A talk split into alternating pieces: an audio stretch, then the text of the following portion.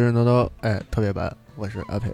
又特别版啊！大家好，我是刘鑫。为什么是特别为什么又特别呢？因为有你啊！我这刚想说为什么是特别版，哎，并不是因为有孟虎老师啊，因为你看神那个呃这个套词 FM 有台套词 FM 是我开场，然后有有台这个这个宅基地 Radio 宅基地 Radio 是主席开场啊，啊，但是神神叨叨一直没有一个稳定的开场人，哎，有道理。对，那要不猫火开场？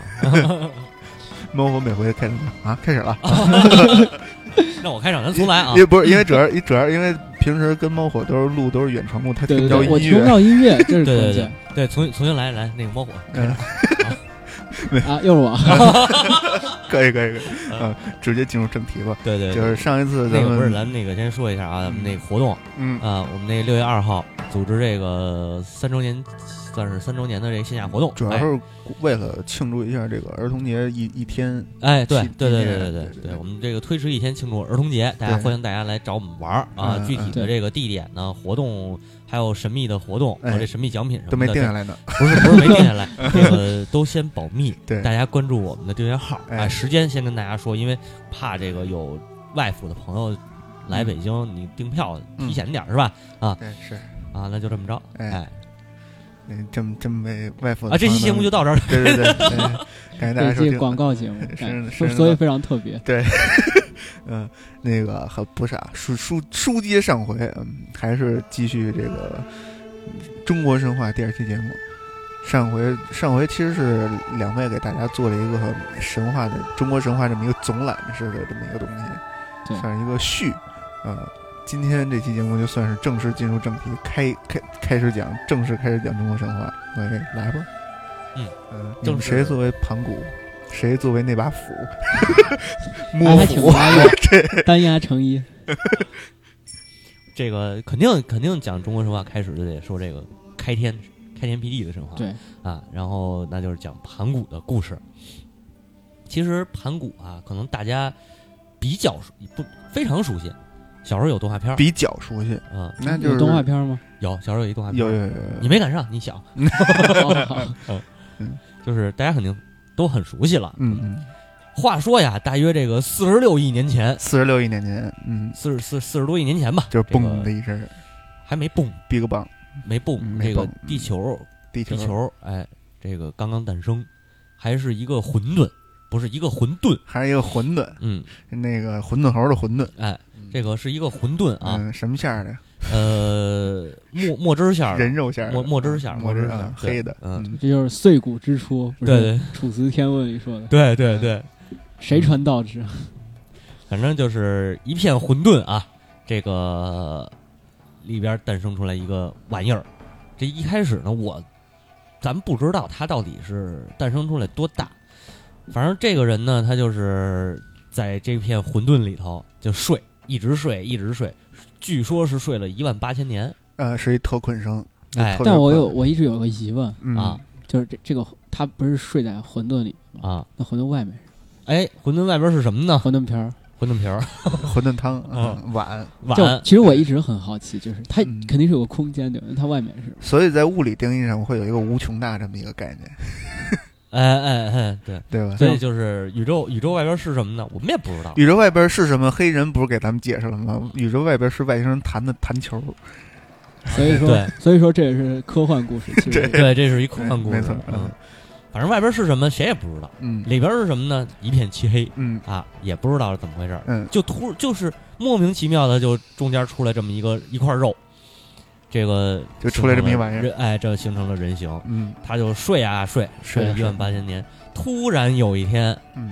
盘古睁开眼睛了，嗯，睁开眼睛，俩眼一抹黑，周围什么都看不见。是是是。哎，一片虚无，嗯，一片虚无。嗯。这个呀，就是咱说这小孩儿刚出生的时候，他两手这个乱抓，嗯。但是呢，他也不知道抓什么。这盘古我估计可能也跟这个新生婴儿这性质差不多。嗯。对。后来呢，他就觉着这为什么周围全是黑的呢？嗯。就是运气开始嗯，不对，生气就是刚出生小孩这么大气性。啊，嗯。不是睡一万八千年了，啊起床气，对起床气，对 对。对起床气啊，这怎么这样呢？然后随手一摸就摸出来了一把斧子，我也嗯。不知道这斧子是谁给放进去的嗯，啊。你想那一片混沌里边什么没有？混沌造物嘛，啊？嗯。这个这反正就是摸出一把斧子，然后咔嚓嚓一这个双手一挥嗯。啊，就把这混沌给劈开了。嗯。啊。然后这把斧子呢，后来流传了几千年，跑到了这个呃宇文拓手里，变成了盘古斧，开启了一道这个往天上的一一个门，哎。然后修补了天之痕。欢迎大家收听那个那宅基地 radio 啊，本期我们讲一讲天之痕的故事。这是后话了。呃，盘古劈完了以后，把这斧子就扔一边了，也嗯。不知道这斧子是又跑哪儿去了。其实有这么个说法，说是这斧子是民间传说加上去的，嗯其实原来就是他直接撕开了，哇就更凶一点。我操，那我我比较这个推崇这种，嗯，就是其实是这么着，就是馄饨，它这先是睡在一馄饨里边儿，然后这个外边它盖着呢馄饨皮儿，然后呢这下锅煮时候煮漏了，就把馄饨皮儿给煮漏了啊。给盘骨漏出来了。对啊，哎，对你这么解释吧，就这么反正有有说法，他是直接就是上下直接撑开，哎撑开了。脚踩地，手伸到上面嗯直接撑开嗯了。对，然后呢，这个馄饨不是撑开，呃这个劈开了吗？就甭管是拿斧子还是拿手，嗯，反正开了，对，反正开开了包了。啊。开了以后呢，这个馄饨里边啊有轻的，嗯有这个轻而轻的轻的，啊就是这个清澈的和这个重量比较轻的，嗯慢慢的呢就往上浮。嗯有这重量比较重的，而且比较浑浊的这一嗯篇不知道是什么的物体，嗯，哎，就往下沉。清气上升，浊气下降，石龟大肠，水归膀胱，请服用之，方知鱼焉不谬也，对吧？对嗯、你这是卖大力丸的。嗯这个轻的呢就飘上去了，这个嗯沉这个沉的就沉下来了、嗯啊。呃，据说呢是这个天，这个轻的就成了天，嗯这个浊的呢就是沉的呢，这个就成了地。嗯，然后这个每没有天啊天哪有嗯，每天啊怎么着啊，每天啊这个这个天嗯是往上飘一丈，啊？这个地呢是往下沉一丈，沉一丈。嗯盘古呢就这么撑着嗯啊，撑着一天呢长一丈，啊。但是我估计呢是长第二天就够不着了。盘古就是那千斤顶，对，每大家天长一掌。大家想象啊一下，就是其实这是一幅我觉得一幅挺震撼的画面。是的，想象一下在，在空无一人的世界当中，而什么都没有，就是也没有花草树木，嗯，就是一个干干旱、一个广阔无垠的大地，对，然后另外一个是还没有形成的天空，嗯。在昏一片昏暗当中，也没有光，什么都没有，然后有一个身材异常健壮的巨人，对，然后他一手撑天，就是两手撑天，两脚两脚踩地，嗯，然后就跟希腊神话里的那个呃直着地球的撑着地球的阿特拉斯一样，对，嗯。对，然后他就是在一片昏暗当中支撑着这个世界。是的，嗯，其实关于巨人这个，好像很多好多神话也都有，呃，大部分神话都是巨人创世嘛，什么北欧神话的巨人之祖尤米尔，对，所以我一直觉得关于巨人这个事情，就有点像黑魂里面那个。黑魂的那个嗯。也是神，这就是巨人，嗯。就是把他给异化了。这个形象，嗯，我觉得是一特别具有诗意的一个富有诗意的一个形象。嗯对 对，巨人这个在墙外嘛，等着你，对，这也挺有诗意的，我觉得这个没有啊，据说盘古呢，他每天就是产生很就是很变化很大，每天的变化都很大。呃，记载上边说是九变，但是我觉得九应该是一虚数，啊，对咱，们汉语里边九应该是一虚数对，。对，呃，就这样，这个每天这么着长，又长了一万八千年。你就想这一个人拖那儿拖一万八千年不吃不喝也够一梦。不是这个，这还没算出来呢。就是刚才那个天往上，每天往上涨一丈，地每天往下沉一丈，啊盘古每天涨一丈，啊，就是对，涨到第二天够不着了，这个问题怎么解决呀？垫脚尖儿。啊，那他脚尖可够高的啊。我我这个这个一丈这可能这数也不是特明确，你知道吧？就是肯定很多就很多多很多嗯啊，就是每天这个天往上涨，地往下沉，盘古呢嗯就跟着它一块儿长个儿啊啊。这要真这么着，这这拉伸运动啊，应啊，对，这样能这么着长个儿呢，我也愿意这么拖着，对，是吧？嗯那你拖着去吧。对，嗯呃，据说呢，他这个就是所谓的神于天啊，圣于地，盘古就成了这这个这个最最早的应该算什么神嗯啊，对神圣的一个人，嗯呃，就这么着长了一万八千年。这个天啊，天是极高，是地极深，其实就跟现在一样，你够不着天嗯啊。那会儿反正也没有这个地这个日心说、地心说，嗯啊就是认为这个天和地都是一片这个方的嘛。嗯啊呃，这个天天和地呢，从这个像鸡子儿、鸡蛋一样的这个大混沌里边，就变成了现在我们看到的这个样子。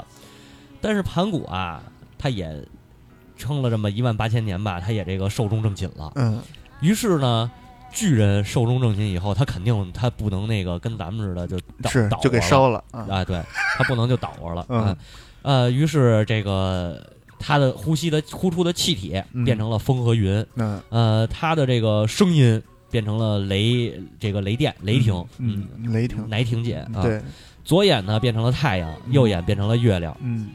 四肢变成了这个撑呃撑着这个天地四方的啊，这个柱子，嗯，呃擎天柱，擎天柱，嗯哎，呃，五体呢身体呢变成了这个山，嗯。呃，山峦五岳啊，嗯。血成了江河，呃，这个筋脉肉里边的这个筋啊，嗯，这个爱吃都爱吃肉筋嘛，是。不是那么回事是，烤串儿这么一个对筋呢变成了地，呃，肌肉变成了这个田和这个土嗯啊，毛发变成了星辰，嗯。呃，皮这个人皮身身上的皮变成了草木，啊，呃，牙齿跟骨头就变成了这个土里头埋的金这个金银铜铁锡啊，嗯。什么这些呃中中国有矿物质。合金属，啊，对对对，重 金属，重金属，嗯。对嗯，啊，骨髓，科学。哎，骨髓变成了这个土里的这个珠玉啊宝，器啊。啊，呃，汗呢变成了雨，嗯，这个身体身上的这些什么虱子、跳蚤啊，嗯。啊，因为被这个这个叫什么，叫风的这个感化嗯。啊，被他的这个感化神神的气息的感化，化成了呃叫狸蟒，应该就是说狸化成了人呃哎。生灵，生灵嗯。生生灵，对，也不能是人啊，就是生灵。放上一句像雾像雨又像风，哎，对你没放上一曲篱笆女人和狗嗯对，啊。然后今天的故事讲完了，哎对，哎，因为创世神话在这个中国创世神话的记载里边，开天辟地的只有盘古一个，嗯。呃，流传最广的，嗯。对对，就是比较有故事性的。嗯，比较有故事性的，实际上，这些都是关于开天辟地神话，肯定都是非常早、非常早。非常非常早。但是盘古的记载却是非常非常晚的，盘古是你刚你刚才讲的故事，嗯。咱们刚才讲的故事嗯。是非常晚的，在吴国的时候，呃，三国的呃关于那个对对三国时期，对。对我这么说比较容易理解。对对对，期，三国时期的吴国人，嗯，然后写的一个叫《三五历记》的一、嗯。一本书，没错，里面详细的记载这个故事。嗯。但是关于盘古这个形象，实际有非常多的记载。嗯，呃，这个记载并不建筑于中国古代典籍当中，而是出大量的出现在了就是少数民族的传说。啊，就比如说那个苗族，苗族黎族嗯然后还有那个就是尤其是广，就是云贵那边的那些少数民族。嗯然后呃，有一个故事是这么说的，就是关于呃那个叫什么盘盘湖，嗯，是叫是读湖吗？盘户。盘盘户盘户对，对，嗯，这个故事在上期节目里也提到过，这些古代的大臣们都有不同的称号和名字，嗯，就是什么伏羲还叫包羲、包陶西包西对，啊，所以说盘户这个名字很有可能跟盘古有关系。呃，嗯应该说就是盘古，对，应该说就是就是盘古，对，故事是这样的，就是当时高辛王，但是具体是哪个朝代没说，嗯，就是有有从前高辛王应该是武帝时期的，对啊高辛呃高辛氏，对。高辛氏，高辛氏，但是高辛氏对，总之就是高辛王，嗯。然后他就是地库嘛，地库对。那个对应该是第，呃帝尧尧尧帝的儿子还是父亲来着？总之就是在啊三皇五帝的这个时期，对，然后高辛王他呃就是嗯。啊尧的父亲，他有他的他的那个妻子，嗯。有一天突然患耳痛病，嗯，然后治了三年都治不好，哎呦。叫了全国各种名医来治也治不好。啊，然后后来就是有一个医生说，你拿那个针挑一下他耳朵，啊。于是伸进针伸进耳朵之后，挑出来一条特别大的虫子，然后于是那个虫子流光溢彩，然后他看了非常惊奇，然后就把它放在盘子里面，嗯然后放进盘子里面之后呢，然后它就变成了一条狗，嗯，然后再把它称之为龙狗，就是据说它身上披鳞，然后浑身流光溢彩，嗯。然后看上去神俊非凡，然后高兴王非常喜欢这条狗，嗯，当时呢，其实高辛王的国家并不是很安稳，他的外部有防王作乱，对然后呃，当时有一天高辛王就在那个呃。在大殿上跟大家抱怨，说是你们跟群臣抱怨，说你们这些人一点本事都没有，嗯有人在外面作乱，你拿他们都没办法。说是我现在悬赏，我说如果如果有人能把防王给解决掉，把这场祸乱给解决了，我就把我的女儿嫁给他。然后啊，这时候群臣没有一个人敢应，因为因为他们都知道他们没能力解决这件事儿。嗯。结果没想到他的狗听到这个事情之后就跑了出去，嗯。然后当然大家也不会把这两件事儿硬拉上什么联系，还以为是狗就这么逃跑了还是怎么着。嗯，然后就是故事到房王那个那边儿，然后房王有一天正在那个就是吃饭的时候，嗯。突然高亲王那条龙狗就跑了进来，房王一看啊高兴坏了，房王心里想说，连他的狗都舍弃他了，我这个嗯。我这个一定成功，我已经把他推翻了。然后于是他就大宴宾客，喝得烂醉，然后结果这个这条龙狗在趁着房王喝的大醉的时候，一口把他头咬了下来，然后嗯。咬着他的衔着他的头就回到了高亲王的大殿上，然后当然没有了那个没有了领袖，这场这场叛乱很快就被就被镇压下来了。对，然后于是高兴王非常高兴，就更加愈加宠爱他的他那条狗，但是但是无论他这时候他发现，自从那天之后，他无论给狗提供什么样的呃什么样的狗窝，多么高级的狗窝，他都不愿意进去。嗯然后提供什么样就是高级的呃狗，就是高级的狗粮，他都不吃。然后于是就高亲王就非常奇怪，就是就是询问他说：“那你想要得到什么？”那个狗就不停的就是朝着那个公主身上看。嗯然后高亲王突然想起他那天出于情绪激动下所许下的允诺，啊，但是他也没办法，他于是就把龙狗嫁给了，就是把公主嫁嫁给了这条狗。狗，，哎，然后这条狗就是跟公主说，说是那个你把我放在那个盘子里面，嗯。然后把周围的房间窗帘都拉上，嗯。然后你也别进来，你要等一定要等七天，然后如果这个七七天之后我就会换退成人形，咱们就可以在一块儿了。然后于是公主依就是依依依他的说法就是行事，把它放在盘子里，然后结果就是他也不需要，他说任何人都不能进去，你们别给我送饭，什么都别什么都别干。嗯，然后公主总觉得不放心，说会不会饿死啊，会不会怎么着，会不会出什么事儿啊什么的。于是，在第六天下午的时候，眼看着马上要到第七天了，然后他就不，他把那个房间的窗帘拉开一个角，想看一眼。嗯，结果这一看，然后他的那个法力就退去了。就是这时候，她虽然半，他变了一半儿，就是只有头是狗，啊，其他地方都变成人了。阿努比斯，对，然后于是那个嗯就是就是公主就跟着那个这条狗嗯就在一在在一块儿了。嗯然后但是呢，高亲王就觉得心里不高兴，就是不想让这条该怎么说，他总觉得不太得得劲儿。对然后于是他就把他们放逐出去了，啊，就放逐到野外去了。然后但是当时公主和那个龙狗生活的依然很好。然后完了之后，呃，这时候他们所生了三个女儿和一个儿子。嗯，然后这个，然后分别他们当时在有一次回家过年的时候，就报给了高亲王，想让他起名。啊，当然这三个儿子和一个女儿都是正常人。然后第一个儿子是在为了纪念那个盘古，在就是为了纪念这个狗，然后就是在盘中诞生，所以说起名给他姓赐姓叫盘。嗯然后剩下的二儿子因为在篮子中诞生，所以赐姓为蓝。嗯，然后三儿子在诞生的时候打雷了，所以说赐姓为雷。嗯，然后呃，女儿赐姓为钟，就是嗯钟、那个钟表的编钟。钟那钟，然后这四个姓在在苗族的那个神话当中，嗯在苗族的部落当中都是大姓，然后尤其以啊盘姓为主，所以说这条狗也被称为盘狐。嗯，然后然后完了之后，所以说他们盘户对，然后在苗族和黎族的神话当中，那个盘户是一个是类似于他们的祖先或者是祖神。对，然后在苗族的那个神话当中，还有一个叫盘王书的，就是记载，嗯就是讲的故事，就是把这个把这个我上述讲的故事编成了一首类似于诗或者史诗的一个东西。嗯，这然后这是啊，你说，没事，我这个人插个弹幕，这嗯 全全世界最早的一一一个人不如狗的故事，全世界最早的那不应是不是阿努比斯？应该阿努比斯比这早，对，我也觉得。嗯嗯。嗯然后，呃，这个故事还被记录在了《后汉书·南蛮传》当中。嗯也就是说，这应该算是一个正统的神话故事，就是已经算是一个正统的，而不仅限于是纯民间传说。然后，呃，在三台图会当中也有相关的记载。然后三台图会当中记载了一个叫狗黄歌的东西，狗黄歌，对，啊显然就是在说盘盘户的这个事情。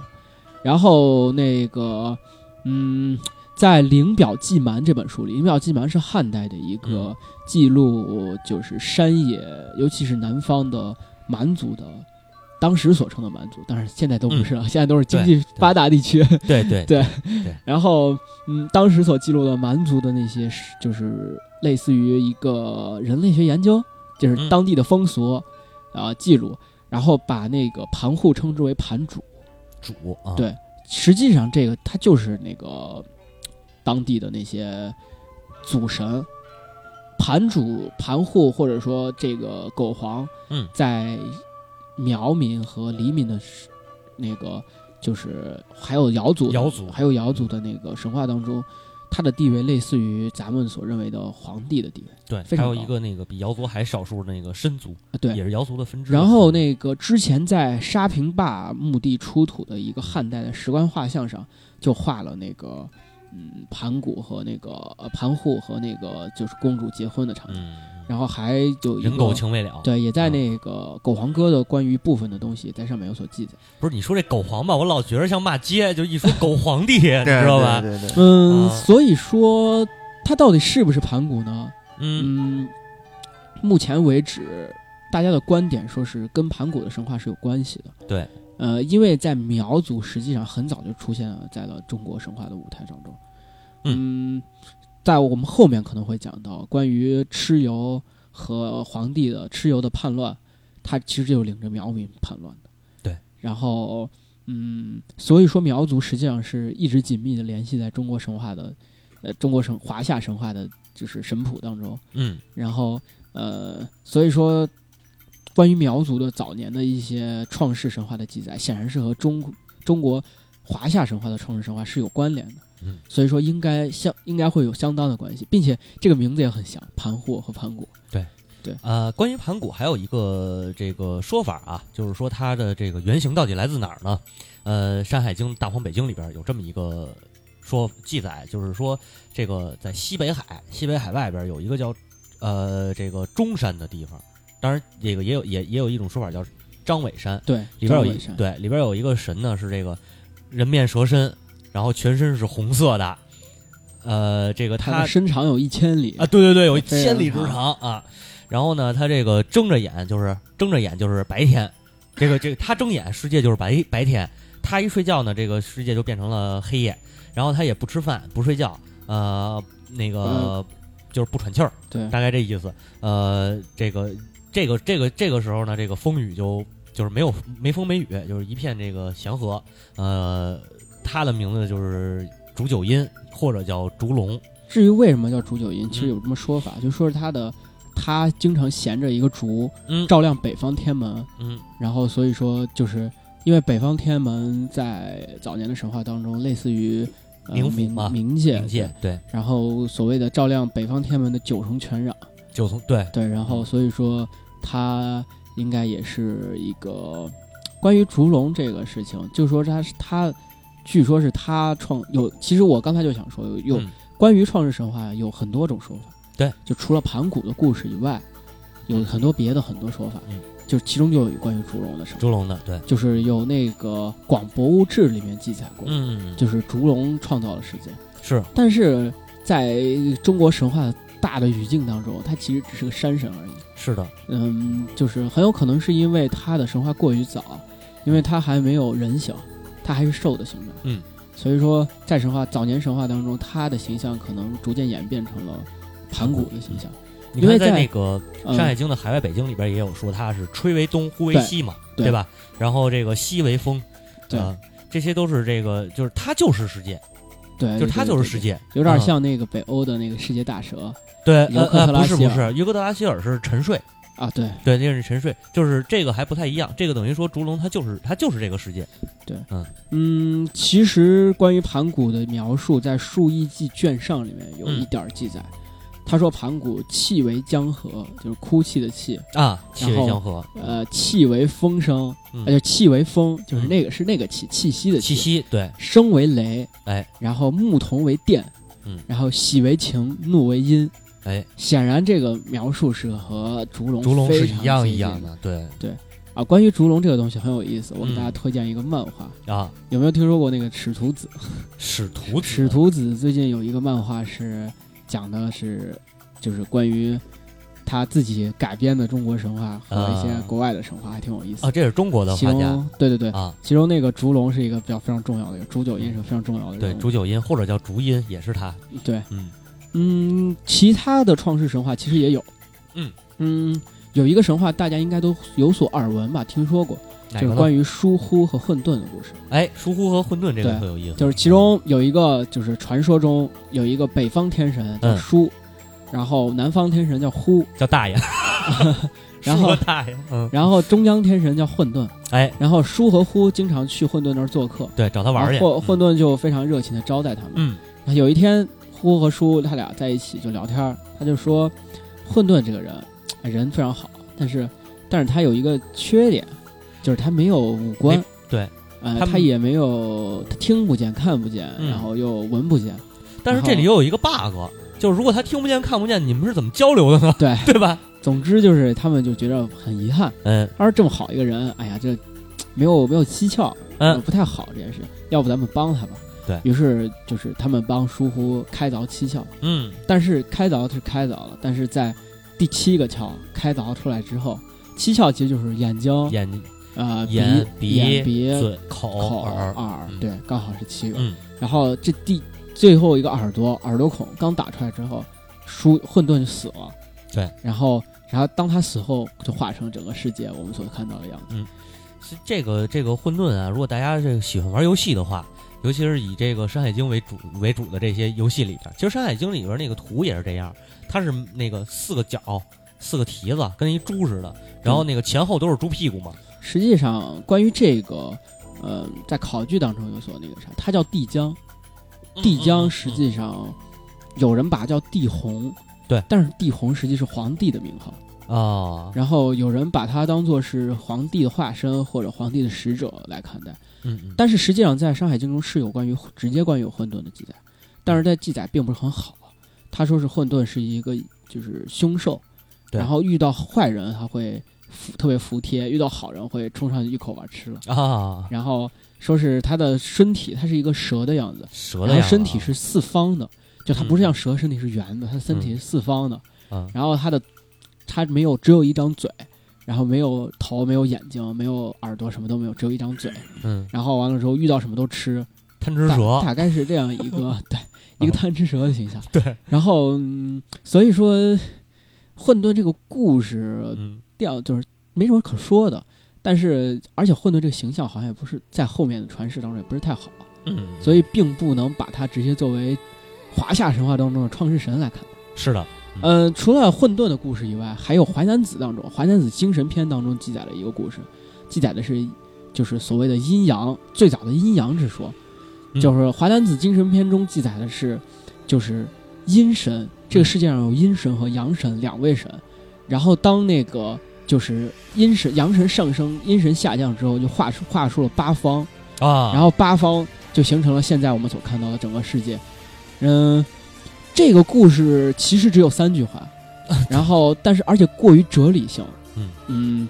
并没有很强烈的，就是人格的人格化的这种特征，嗯。所以我认为它并不能也算并不能算正经的，呃，那个开开天辟地的神话。啊。只能算是，呃，淮南子用来讲述自己，因为淮南子是我上期节目也提到过，是仙化的代表，它里面有非常多的关于仙的故事。对，实际上是仙和道教有着不可区分的关系。嗯，然后就是，而这个我们仔细想想，是不是阴跟阴阳有关系？阴阳五行，嗯，然后对这个有八卦，这些都有关系。是的，嗯嗯、但是有一个，接下来这个故事就有一些人人格化了，啊，关于巨灵神的故事。巨灵神的故事了，这个故事事出现在大量史记当中，《陆史前记三》当中嗯最详细的记载了巨灵神的故事，说是他是与元气一同降生的，啊然后完了之后，他他就是一手开天，一手就是改推天，一手推着地，然后把它推了，把天地分开。实际上这个形象很很，我们一听就想到盘古的形象。嗯嗯，这个《陆史前记三》中注引的是遁甲开山图，这个这个东西。嗯但是遁甲开山图在《西京赋》中详细的讲解了遁甲开山图。实际上，巨灵神是一座山神，然后在路史当中，为了刻意淡化那些古神的形象，而把它升格成了创世神。哦，实际它只是一个山神而已。对就是如果是真是个山神的话，那么他握着两座山，把他们推开，实际上就是有有形象可可据是。的，是的实际上，现在我记得在三峡那边好像还有一个巨灵神的那个手掌印儿，还是怎么？手掌。印是吗？对对对哦然后，巨灵神这个形象在《西游记》里面不也有？想着，但是在《西游记》里也不是很重要的，是吧？对，《西游记》里属于那个酱油。嗯，对，然后呃，关于巨灵神这个神话，它应该是跟夸父族可能有一些关系。嗯这个其实是我还想说的一个，就是古代的传说中好像有夸父国或者叫夸夸父族族。对，实际上，夸父并不是一个人。是的。关于夸父的故事，夸父实际上是一个族群，嗯而我们所知道那个夸父逐日的故事，嗯实际上就是夸父族的其中一个人。一个人。嗯，对嗯，其实巨灵神、盘古、巨灵神、夸父的故事都跟巨人有关系。嗯嗯，这个关系在中国上古神话当中，巨人是占据一个重要的组成部分。对，在还有一个神话，创世神话跟巨人有有有关系。嗯。呃，就是《神异经》当中记载的，《神异经》是汉朝时候才出现的。嗯。呃，《神异经》记载的，《神异经·东南荒经》里面记载的普父，普父就是说当时皇帝派普父去掌管天与地的分离，对。然后结果普父和他的妻子俩两个巨人，嗯，然后他们不管这事儿，他们到处每天吃喝玩乐，然后导致就是呃就是天也没分开，然后地也啊没下沉然后地上的那些山都乱摆着，然后河都随便开着，有的地方深，有的地方浅，嗯。浅的地方就会有洪水，然后深的地方就会有大旱，然后完了之后山有的地方山特别多，群山缭绕，有的地方一个山都没有，然后毫无树林遮挡，然后地上的人民都非常苦于那个苦于恶劣的自然环境，于是那个呃就是皇帝就把惩罚仆妇和他的妻子，嗯，让他们呃一个人在东南角，一个人在西北角，两个人撑着天地，嗯。然后而且不能穿衣服，要光屁股站着。嗯。然后什么时候就是呃什么时候这个世界就让类似于让他们撑到、嗯。撑到那个就是世界毁灭为止。然后完了之后，所以说在呃如果真的有的话，他们现在还光屁股站着。啊 对对但是是是巨人这个东西一直就是长久的出现在中国神话当中，我觉得他们是有似乎是有一脉相承的。其实不只是中国神话，巨人这个这个这个形象，在世界神话当中都是有这个记载，都是非常重要的。对，但是有一个问题就是，嗯，似乎巨人在中国神话当中，这我需要提前提一点，以后会具体的讲到。嗯，蚩尤也是巨人，嗯，但是皇帝不是。对，在蚩尤之后，接下来就是刑天，可以勉强称之为巨人。嗯。但是刑天似乎巨人和神族永远都是处于一个对立的状态。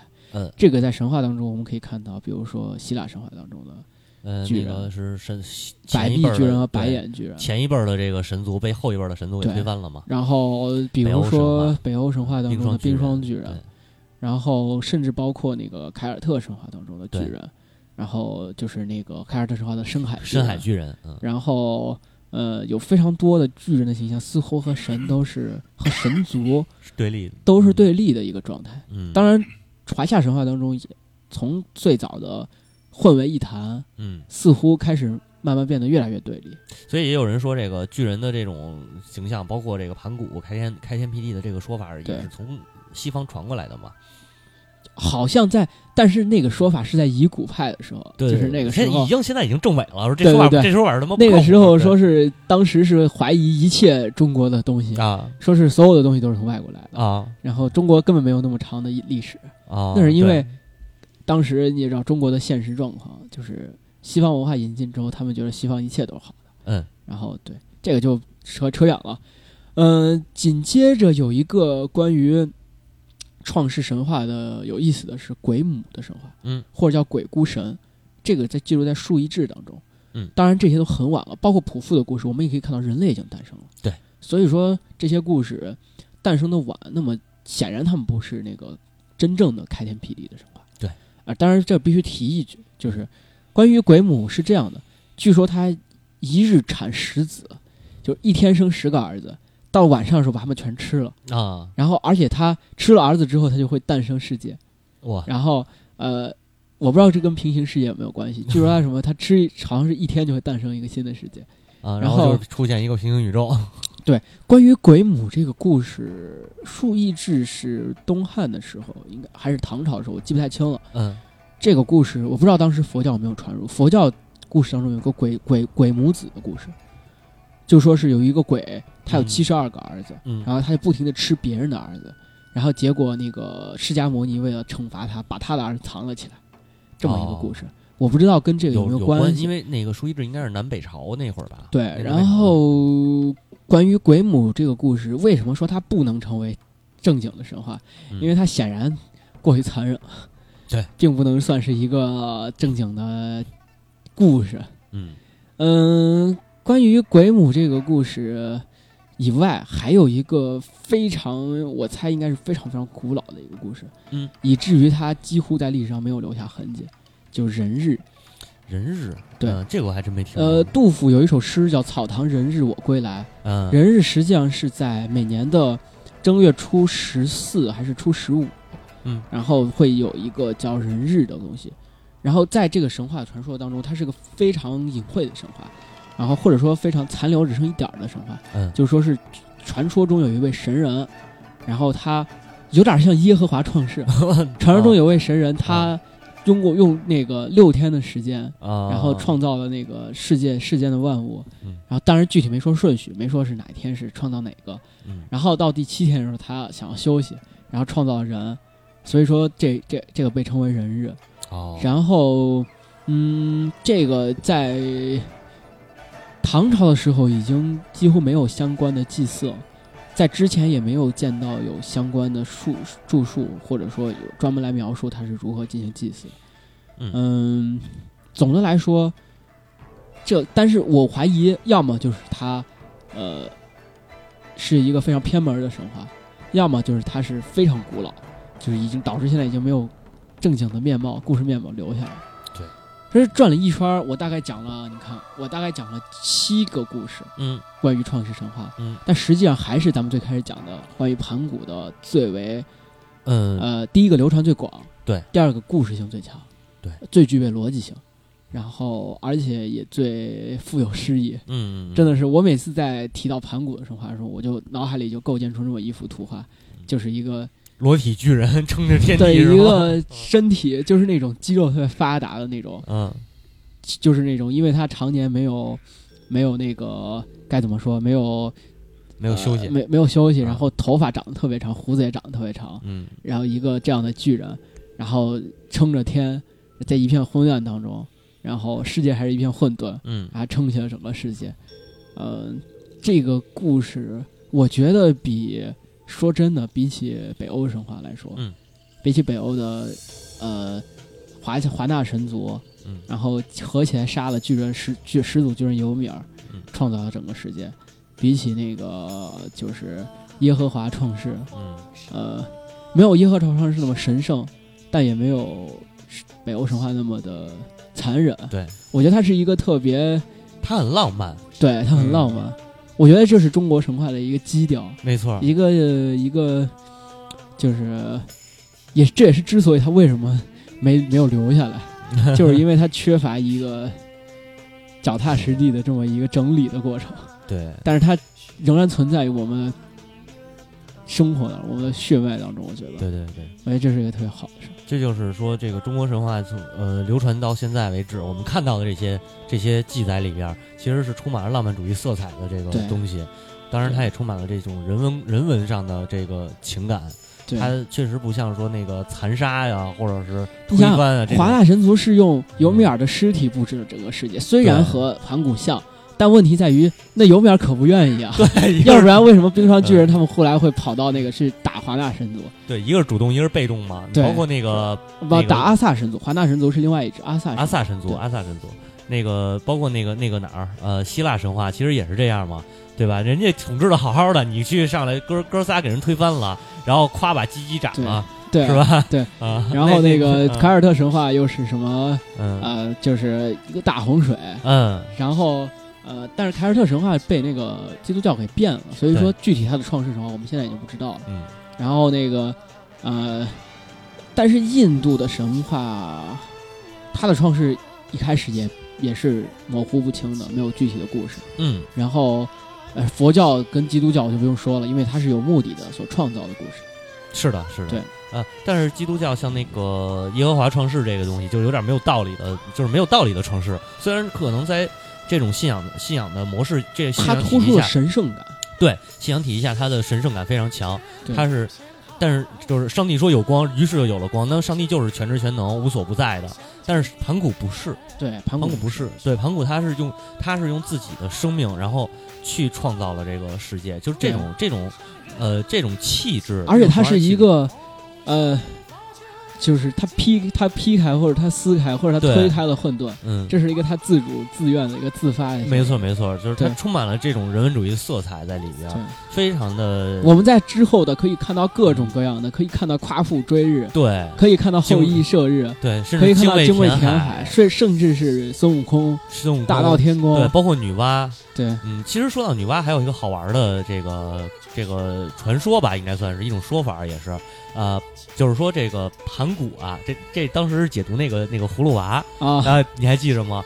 就是说葫芦娃里那个老爷爷是盘古族的后裔。是吗？啊，因为盘古的另一个名字叫盘户嘛，对，就是咱们说的那个，它是有跟葫芦有跟瓜有关，跟葫芦有关。这个山洞里住的那个蛇精呢，实际上是女娲后人，惊了啊，对，这个特别特别飞，但是我觉得有这种说法，对，但是我觉得很有意思，我就是跟大家分享一下，呃，这个 而且解读的头头是道，对对对对 上网对查一下。对。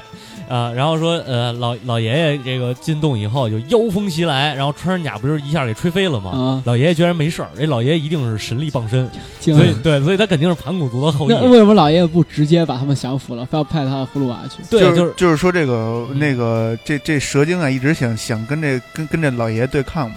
然后他对抗，他就必须要把这个葫芦娃偷走才能对抗，所以就是说说，其实这个制胜关键就是这葫芦娃。这老爷爷其实有很大的能力，但是可能互相就不能奈何对方。对，呃，然后说这个这这里边是一个什么概念呢？就是这最早啊，创世神话其实应该是女娲创世，就女娲祖创世，嗯。哎，然后盘古这个盘古信仰呢，慢慢流传开了，然后主流成成了主流，取代了女娲的信仰。其实有点像咱们说那个埃及神话的阿蒙神和那个太阳神拉这个感觉，对。然后，然后，呃，盘古就成了这个主体，然后把这个镇压了，镇压了女娲。不过 不过咱们啊跟那个印埃及神话不一样的地方，就是埃及是信神的，嗯。但是咱们实际上华夏神话并不是信仰，嗯，它是传说，对，它是故事，对，它某种程度上它并不是信仰，它信仰的其实是那种，就是它信仰那种神是一个更像上帝的那种神，就是对他是一个，可能他是或者也甚至也不是信仰，是类似于某种程度上类似于交易，我觉得。嗯也有这种可能，对，就是其实你看，很很简单一个例子，嗯红山文化和嗯良良渚文化都是一个神权国家。对，然后两仰韶和庙底沟这些中原的地方是一个政治国家，就集权国家，不是或者说一个并不神权的一个国家。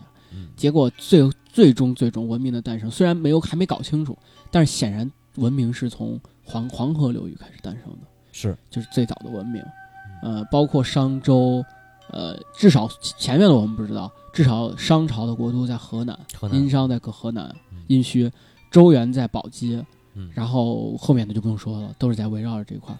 所以说嗯，实际上有没有这么一种说法，就说是为什么会出现这种情况呢？嗯为什么中华华夏神话并不是信仰呢？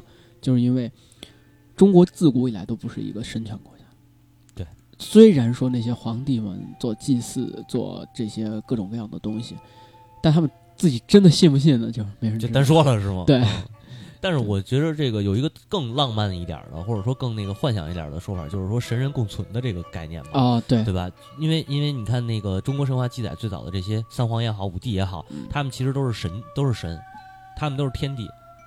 对，嗯，所以这种这种说法，我觉得其实挺挺中国，挺这应该属于中国就是很很独特的这样一种。对。对，就是神人是一个是一个和谐的，就是其实就是中国文化嘛，就是和嘛，就是和谐嘛，对。对吧？这个我觉得这个实际上是一个一种非常浪漫主义的这这个这个神话基调。对。嗯，所以真的中国神话就是读起来，可能可能小时候都听过这些故事、这些传说，但是真的当你再次重新解重新解读的时候，你会发现，哎呦，这里面的东西是是是绝对是独一无二的。对对，和其他神话是有有区别，有本质上的区别的，而且奠定了一个这个民族的一个根本吧，我觉得可以说。对，嗯。那么这个开天辟地，今天就这个简单的说完了。对，其实其实其实嗯资料确实不多，确实不多，对。那就是说，我们下一期可能就会讲一些这个所谓的呃祖早先吧，期早期就是所谓的这个这个造人，对造人也好，包括就是这个就是我们上嗯。上一期节目里第一期节目里提到，就是嗯古老神话，古老的，对。人类如何在大地上立足，对。这已经大地已经出现了，那么人如何在上面立足呢？嗯？不是，接下来是人如何出现人如何，出现，然后是再接下来人如何立足，呃，人是如何在这大地上求生的？对。对，然后这一系列的神话，大家这个不用不用剧透，大家也都知道该是谁。但是我们肯定，我敢说讲出来的肯定有不一样的东西，对吧？对对。嗯，那咱们今天时间这个节目就差不多了、哎。啊。这个最后放上一首啊，猫火老师亲自点名要播放的这个，是根据敦煌曲谱抄写同名乐谱改编的歌儿。对上一期的节目嗯片尾也是放的这一套，这这一这是一这是一个组曲吗？对，呃也不是组曲，因为当时从敦煌发掘出来那个文书里面的乐谱就这么就这么些，嗯全部都把它重新想谱曲，想办法谱曲，然后弄成音乐。对对对，具体是不是当时古代人听到的，至少虽然不一定是，但是至少很接近。嗯，嗯，所以上一上一期节目那个最后那首歌叫《洒金沙》，这期这个呢叫《清杯乐。清杯乐，》啊，清杯乐，弹是一个弹拨乐，想想对。唐人所听到的音乐，是。你想一想，那个就是真的，这个这个又又说回来，音乐这个东西也是一个上古发明嘛，对吧？从那个啊、声就说的这个色神神最早是武幻想，色，对，就是不是不是生物，最早是色，就是嗯那个不应最早非要说最早应该是骨笛，骨笛是吗？就是虽然我不很不喜欢那个国家宝藏，嗯但是他说了有那个五羊，就是那个贾湖的那个嗯五羊贾胡出的那个骨笛啊，那个应该确实是最早的。啊，对你你们那个你们那个你们那个学界里头是这么发现的，对我们这个学界里头是记载上边说的是伏羲创造了色，对，就是那个锦瑟五十弦嘛，啊对，对吧？这个李商隐的诗，一弦一入四花对，一弦一柱四华年，嗯，呃，那行吧，对，嗯，就是这期节目就到这儿，就到这儿，嗯，可惜啊，中国音乐没有传下来，对吧？嗯。好，那感谢大家收听，对，谢谢大家，最后那个最后做一广告，哎。啊，那个加我们的 QQ 群啊，二呃四三幺二二三七九幺，嗯。我们的那个微信群的话，加我个人微信号 l a n g 一九八九 x 或者或者或者是加我的 啊。配备全拼二九幺四四九。哎对那个然后嗯。二九幺四四九，对嗯，啊也可以订阅我们的微信订阅号，还有我们这个几个主播分别都在上面开设了自己的专栏，是是是，那就这样，哎啊，谢谢大家大家收听，拜拜。哎，再见。